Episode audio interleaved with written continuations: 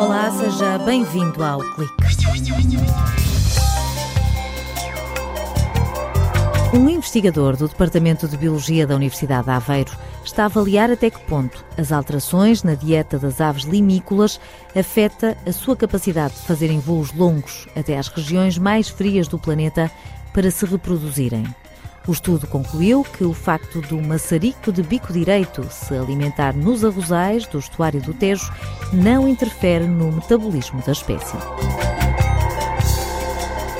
A oficina do Pai Natal não fica na Lapónia, mas sim no Departamento de Eletrónica, Telecomunicações e Informática. Os voluntários do projeto ShareToy recolheram e consertaram quase 300 brinquedos que serão entregues na próxima quinta-feira às crianças que moram nas zonas afetadas pelos incêndios de 15 de outubro.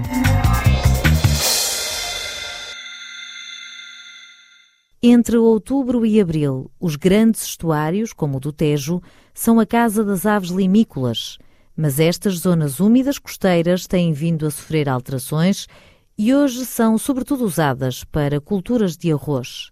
José Alves, biólogo na Universidade de Aveiro, quis avaliar o impacto provocado pelas alterações no habitat na dieta destas espécies. Vemos estas aves a utilizar arrozais e muitas delas a alimentarem-se do próprio arroz. E isto é uma, uma alimentação relativamente nova no, no grande panorama evolucionário uh, que estas aves tiveram que, que, que fazer e, e, que, e, que, responder. Mas o que é que elas comiam antes? Antes comiam uh, invertebrados bentónicos, os chamados pequenos bichinhos que há nas, nos limos, sejam eles bivalves ou sejam poliquetas, as minhocas que existem nessas zonas alagáveis. Portanto, eram, eram habitats naturais, que têm presas naturais um, e, e que eram a sua base de alimentação. O investigador do Centro de Estudos do Ambiente e do Mar revela que as aves limícolas foram capazes de se adaptar às mudanças associadas a este novo perfil de alimentação. São nutrientes completamente diferentes, elementos diferentes, e tentamos perceber como, como é que elas se podem adaptar e responder a esta nova alimentação rica em carboidratos para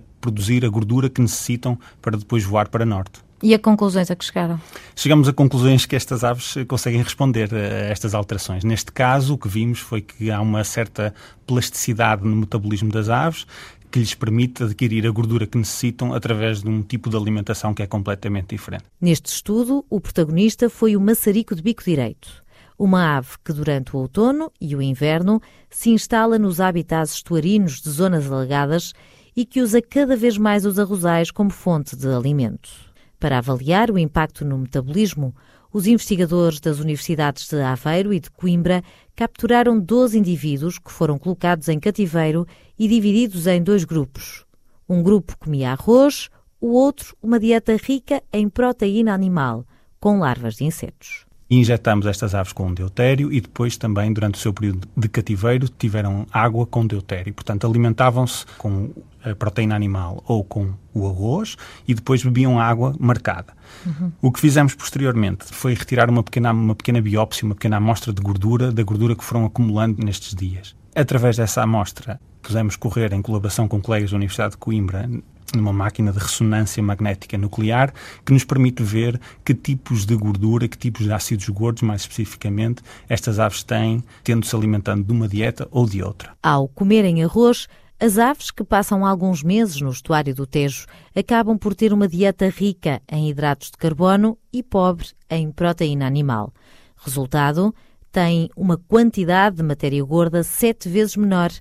Ainda assim conseguem adquirir a gordura necessária, a dúvida agora é saber se esta diferença se traduz em atrasos na viagem até aos locais de reprodução. Realmente é uma espécie que está a responder a esta alteração do habitat, os números nos arrozais estão a aumentar, mas a nossa felicidade com esta espécie é que depois podemos também segui-las para o norte, eh, para as zonas de reprodução e perceber quem, eh, estando numa ou noutro tipo de habitat, e portanto alimentando-se de uma dieta ou de outra, chega mais cedo ou mais tarde e vamos assim eh, seguir estes trabalhos para perceber se há essas consequências na outra parte do ciclo anual, que nós chamamos os carry-over effects, é? os efeitos que se transportam de uma fase do ano para outra. José Alves explica que a alimentação nesta época do ano é decisiva para que tenham energia e resistência para enfrentar um longo voo rumo a norte até à Islândia. Estas aves fazem voos muito largos, cerca de 2 mil, 3 mil, 4 mil, até 6 mil quilómetros sem parar e, portanto, muito rapidamente passam da zona da invernada para a zona de reprodução.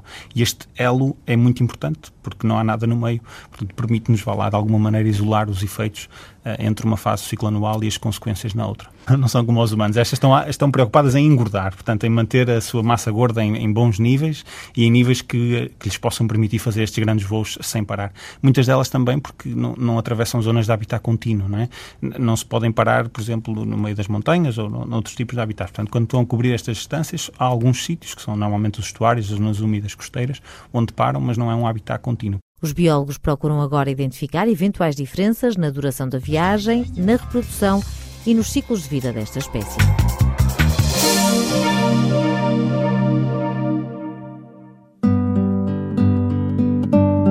Nesta altura do ano, a felicidade de uma criança está estampada no rosto, naquele momento em que abre um presente. É também a época em que as cartas voltam a estar em alta e os mais novos escrevem ao Pai Natal a pedir brinquedos. Quando chega o mês de dezembro, também as famílias fazem uma limpeza aos armários.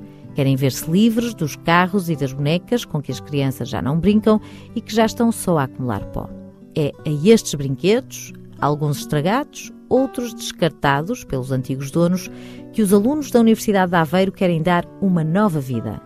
Desde novembro, que foram colocados pontos de recolha na GNR e na fábrica Centro Ciência Viva de Aveiro, brinquedos que seguiram depois para a universidade, onde os estudantes transformaram o laboratório do Departamento de Eletrónica, Telecomunicações e Informática numa autêntica oficina do Pai Natal como conta Flávio Correia, estudante de eletrónica. Puzzles, brinquedos eletrónicos estragados ou não estragados, peluches, bonecos, mesmo todo tipo de brinquedos. Na sua reparação temos vários, vários postos, temos um posto para a parte eletrónica, que é quando os brinquedos são de eletrónica e estão avariados, em que tentamos descobrir qual é o problema e, e solucioná-lo.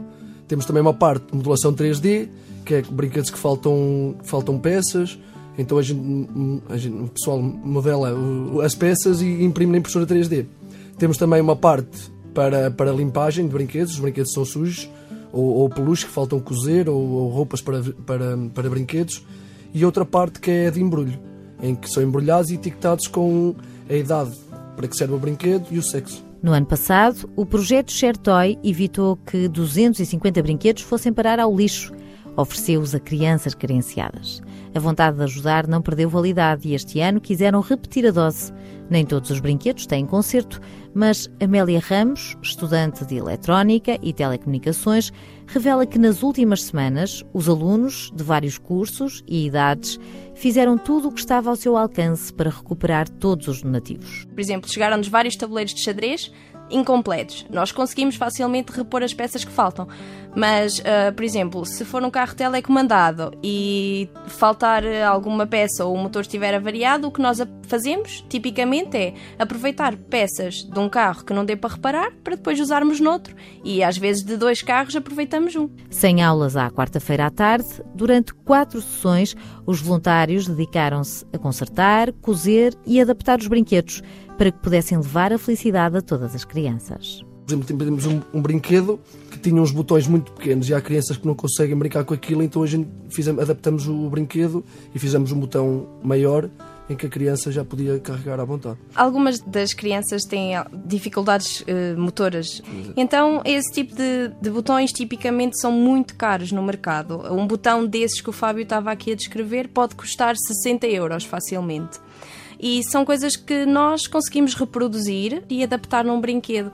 E tivemos inclusive voluntárias de uma associação de Aveiro que, que, apareceram nas nossas sessões para nos explicar como é que podemos adaptar um brinquedo da forma correta para essas crianças. Amélia Ramos e Fábio Correia sublinham que o apoio do Departamento e de vários patrocinadores foi fundamental para este projeto, que foi dinamizado pelo Núcleo de Estudantes de Robótica Diversificada e pelo I3S da Universidade de Aveiro. O nosso departamento tem o Maker Lab, que tem algum material de laboratório, osciloscópios, fontes de tensão, máquinas de soldar e aproveitamos o que o departamento nos fornece também. Nós optámos não por pedir dinheiro, mas por pedir material. Exatamente. E, fomos, e contactámos empresas específicas e elas construíram-nos desde caixas enormes para recolhermos os brinquedos na cidade, a pilhas, até ao papel de embrulho. Uma iniciativa solidária que se revelou uma autêntica lição de vida. Os jovens perceberam que, mesmo quem tem pouco, faz questão de exercitar os músculos da solidariedade. Podes dar um exemplo de um, de um rapaz que tem poucas posses e viu muita gente a dar brinquedos e quis dar o único brinquedo que, que tinha realmente chocou o grupo de trabalho, porque neste caso foi um grupo desportivo que se uniu e o próprio treinador da equipa pediu aos jogadores para trazerem brinquedo e, e, esse menino, apesar de tudo, quis, quis participar e isso tocou-nos muito. Com mais de 250 brinquedos já embrulhados, o objetivo é chegar aos 300.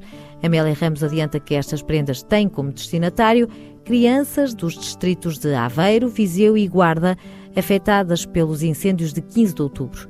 Presentes que serão entregues em mãos pelos estudantes na próxima quinta-feira. Estamos a fazer um esforço enorme por sermos nós a ir levar os brinquedos às pessoas e às populações. As juntas tratam de convocar ou convidar as crianças a ir hum, ter connosco e nós vamos ter brinquedos para todos. Algumas das crianças que vão receber brinquedos do Share este ano estão institucionalizadas e ter a certeza que essas crianças vão receber um embrulho e vão divertir-se a desembrulhar um brinquedo e esse brinquedo é bom porque efetivamente temos excelentes brinquedos para doar este ano.